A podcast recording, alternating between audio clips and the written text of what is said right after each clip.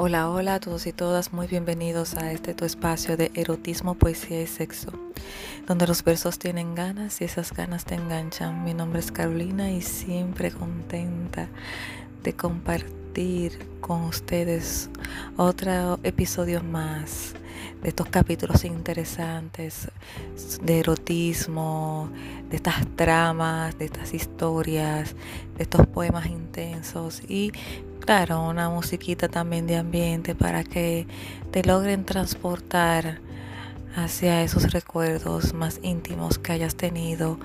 Y, y por qué no, comparte conmigo, siempre puedes escribirme. Eh, ya sabes que me puedes contactar a través de Instagram, arroba poesía íntima y correo electrónico.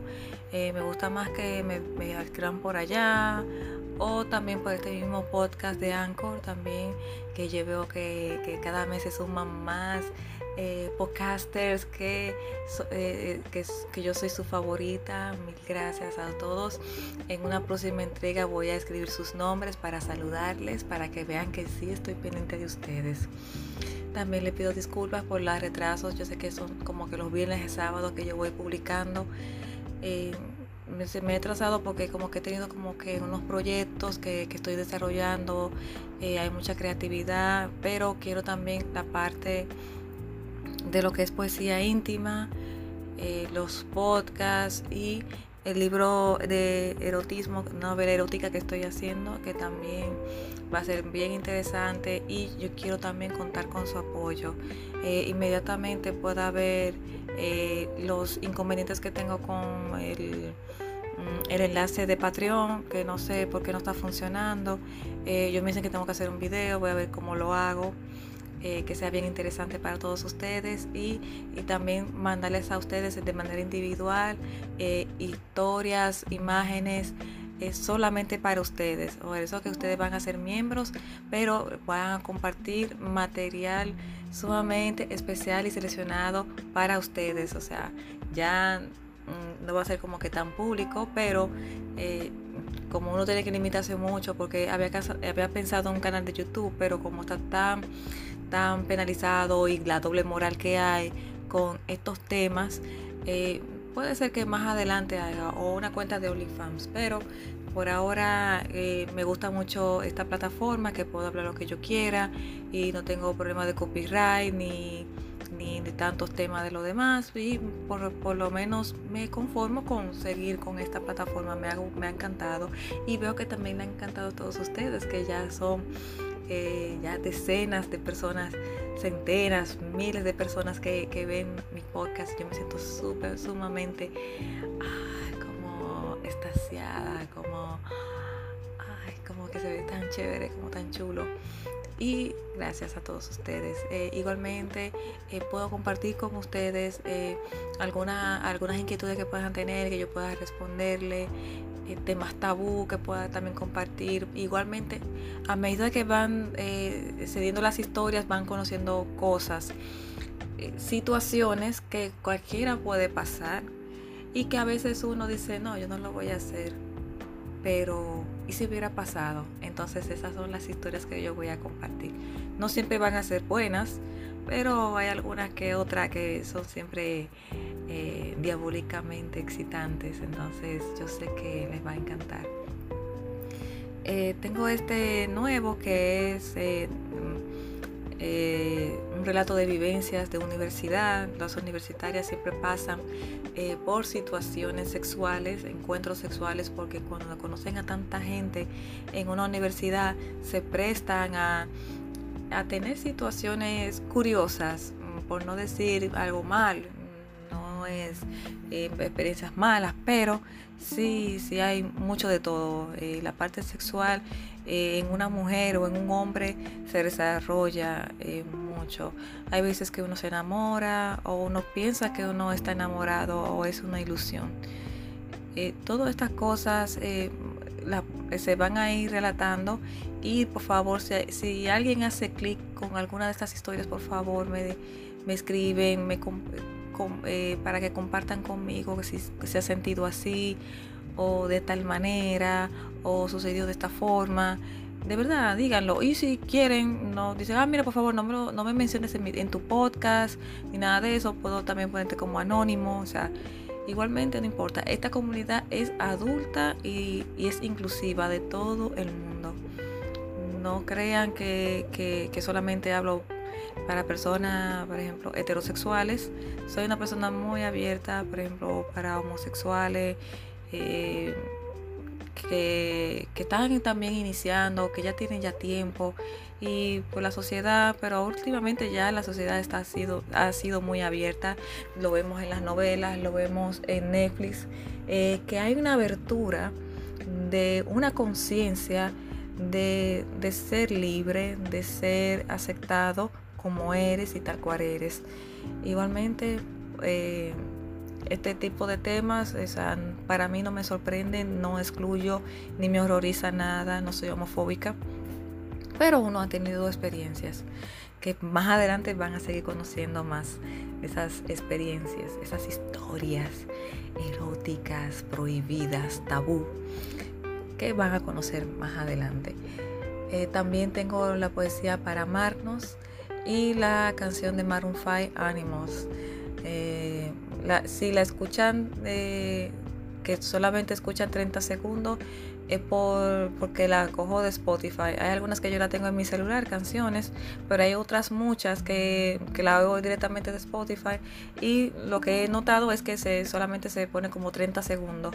Igualmente, eh, si les gusta mucho la canción, solamente tienen que ir a Spotify o simplemente por programa de descarga pueden buscarla. Igualmente les voy a poner eh, los nombres para que lo vayan buscando si les gusta y, son bien son bien ad hoc con, eh, con los temas que estamos tratando.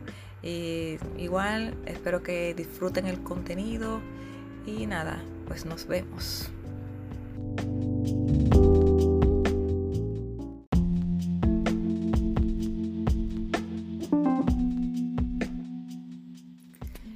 Pensé que no me atrevería a hacerlo, pero en un lugar así, tan, tan al descubierto, tan expuesto, tan prohibido, tan público. No me imaginé que me atreviera a hacerlo, pero lo hice.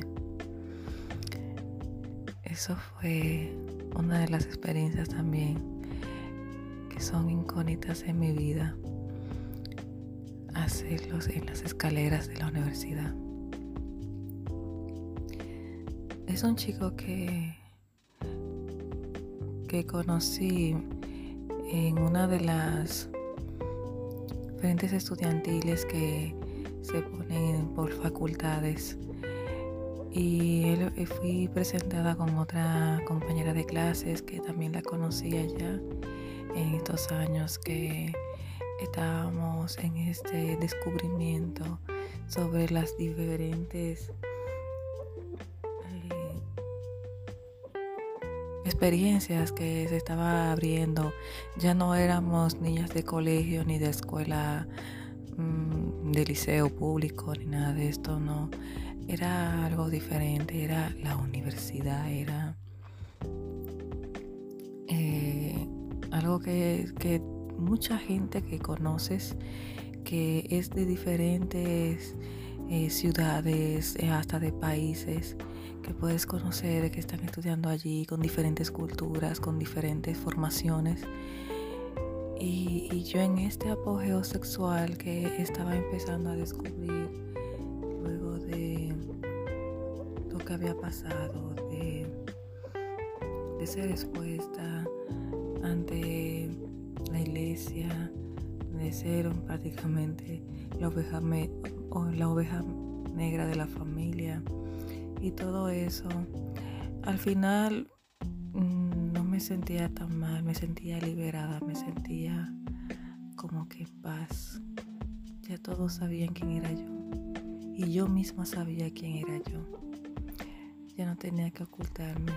Entonces lo que aún seguía era ese instinto, esa forma de ir buscando placer me volví con el tiempo hedonista, buscando el placer a toda costa. Todo lo que me dará placer lo hacía. Y pues ese chico fue uno de los instrumentos. sabía ya que tenía que de alguna forma u otra tener eh, una de estas materias sexuales que, que es parte de la experiencia de ser universitario. Y una de ellas es tener sexo con alguno de allí, compañero de clase, eh, desconocido o de lo que sea, no sé. Y esto, este chico eh, no era que en sí me gustara, pero él me miraba con una cara de vicio. No sé si ustedes saben cómo es esa cara de cuando te mira y sientes que te desviste con la mirada. Se mordía los labios y te miraba de arriba abajo como que quisiera comerte, como que quisiera devorarte. No era de disimular, era como que muy al grano. Eh, veía y como ya yo podía identificar ciertas cosas de que lo que querían los hombres, yo empecé a identificar que él también. Eh, no era nada discreto, e incluso cuando nos conocimos, él me dijo que íbamos a coger. era demasiado em, simple. Pero en ese entonces no podía distinguir entre un caballero, una persona culta y él.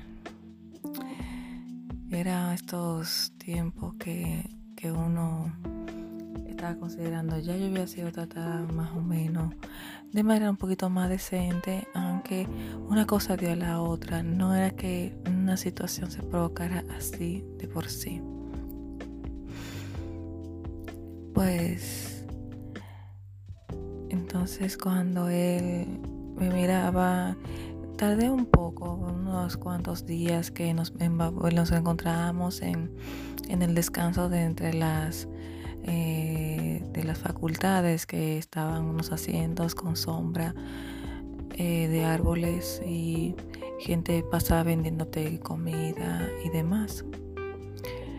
Eh, bueno, en esto ya estaba con mi amiga conversando sobre cosas de las materias, haciendo las tareas, porque como la universidad que estudié es una universidad que es algo compleja, porque te pone horarios y materias muy, muy, muy extrañas. El sistema era que tienes que coger las horas que te tocará, porque había un exceso de estudiantes y como todos tenían derecho a, estudiar en la estatal, pues te, tienen que tocar la sesión que te toque por el número de matrícula.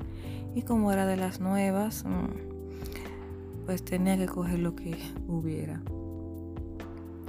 La verdad es que fue una, una difícil eh, época en la que uno tenía que cursar. Si querías por lo menos cursar cinco materias, tenías que quedarte de las 7 de la mañana hasta las 10 de la noche.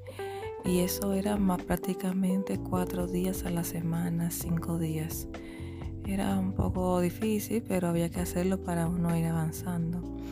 Entonces, ese, curiosamente fue uno de esos días que eh, estábamos ahí y me tocaba este horario tan largo y eh, él pasó por allá y él nos interrumpió cuando conversábamos sobre las tareas y las cosas que teníamos que hacer para la otra clase. Y él me dijo, ¿y hasta qué hora van a estar aquí? Ya yo terminé mis clases, era como las 11 de la mañana, ya nos íbamos preparando para ir al comedor, para comer algo y seguir estudiando y eh, teníamos otra clase a las 2 de la tarde, entonces eh, dijo, ¿quiere que las acompañe a almorzar? Y bueno, sí, eh, fuimos al comedor. Él como siempre no dejaba de, mirar mis entrepiernas, mi escote, los senos, todo el tiempo, como que esto es lo que voy a comer. Como que siempre estaba ahí con esa sensación y con esto de que yo me sentía como si fuera un pedazo de carne que, o una presa. Entonces él estaba tan pendiente de esa presa que se sentía como que hasta incómodo en vez de excitante. Pero nada, también tenía la curiosidad de, de ver cómo es, de verlo desnudo, de ver su miembro. Tenía así mi curiosidad, aunque estaba algo tímida, porque no lo conocía bien. Eh, luego dije, sí, mira, vamos a estar hasta tarde. Bueno, yo voy a estar hasta las 10, vamos a ver qué pasa. Y bueno, eh, ese día mi amiga no, eh, no se quedó tan tarde, ella tenía una clase hasta las 8 y se fue. Y él de casualidad, él, él consiguió mi número de teléfono y me llamó y me dijo dónde estás. Curiosamente yo tenía una clase a las 8, de 8 a 10 y esa clase el profesor la canceló. Yo no lo supe hasta que yo estaba en el aula que él dijo que no iba a ir. Y ya tenía, bueno, dije, bueno, al menos voy más temprano a casa. Y él me intersecta y me dice, ¿dónde estás? Y yo le dije, no, yo estaba por coger una clase, pero el, el profesor no vino. Entonces me dijo, bueno, en vez de coger la clase, cógeme a mí. y le dije, bueno, no, no es mala idea. Así que dentro de esa misma facultad eh, ya quedaba muy poca gente. Eh, a veces habían horarios que, por ejemplo, ocho y media, nueve, ya habían pocas, pocas personas en las, en las aulas. Y bueno, entonces él me llegó a una parte de unas escaleras que, que era muy poco eh, frecuentada por gente, o sea, que no pasaba mucha gente. Y ahí empezamos a besarnos muy rápidamente. Y le dijimos, no, vamos como que despacio, como que, ¿no crees?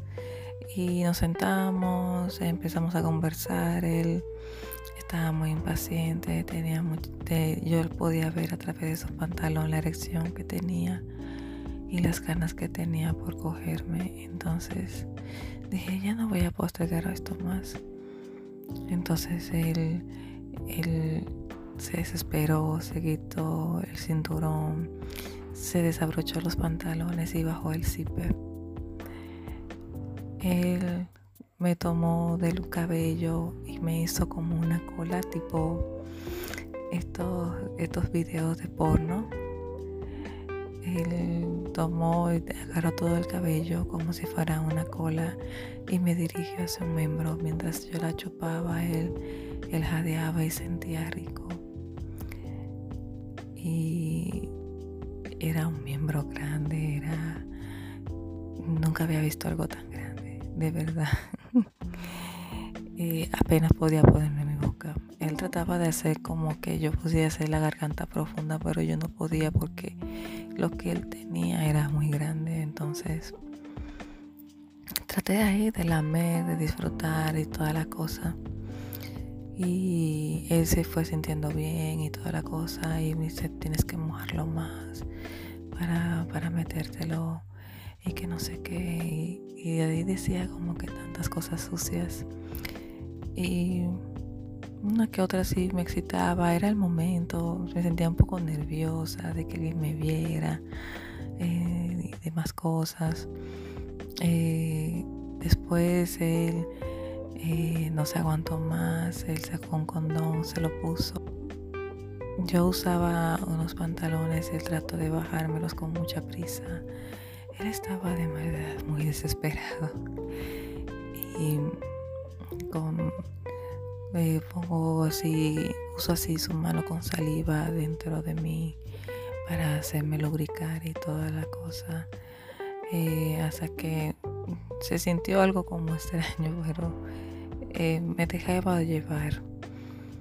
Hasta que él lo puso dentro de mí y empezamos a hacerlo ahí justamente ahí de las escaleras tenía mis pantalones a, medio bajar, tenía como una parte la pierna afuera y la otra con el pantalón y él eh, solamente se lo bajó hasta las rodillas.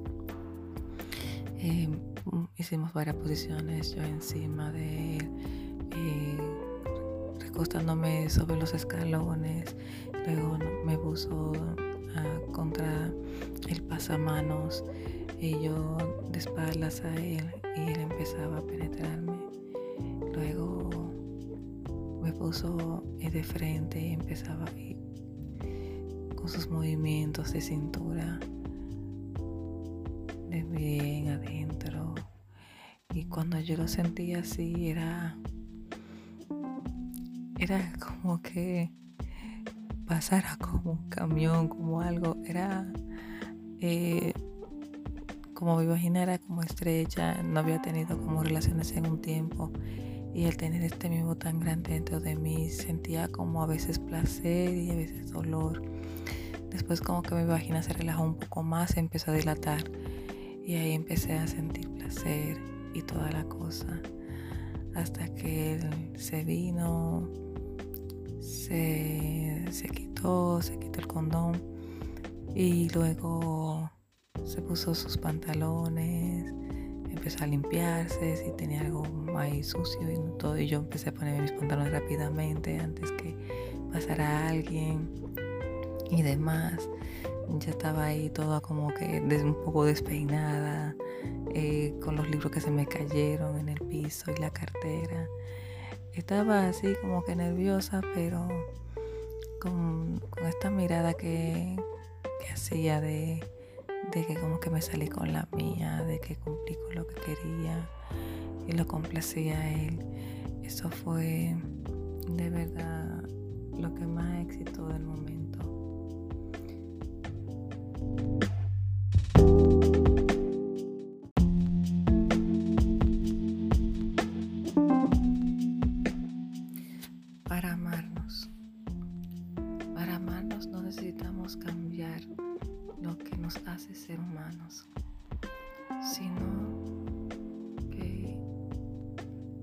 Lo que envenena el alma, como tinta que ensucia el agua cristalina de nuestros pozos.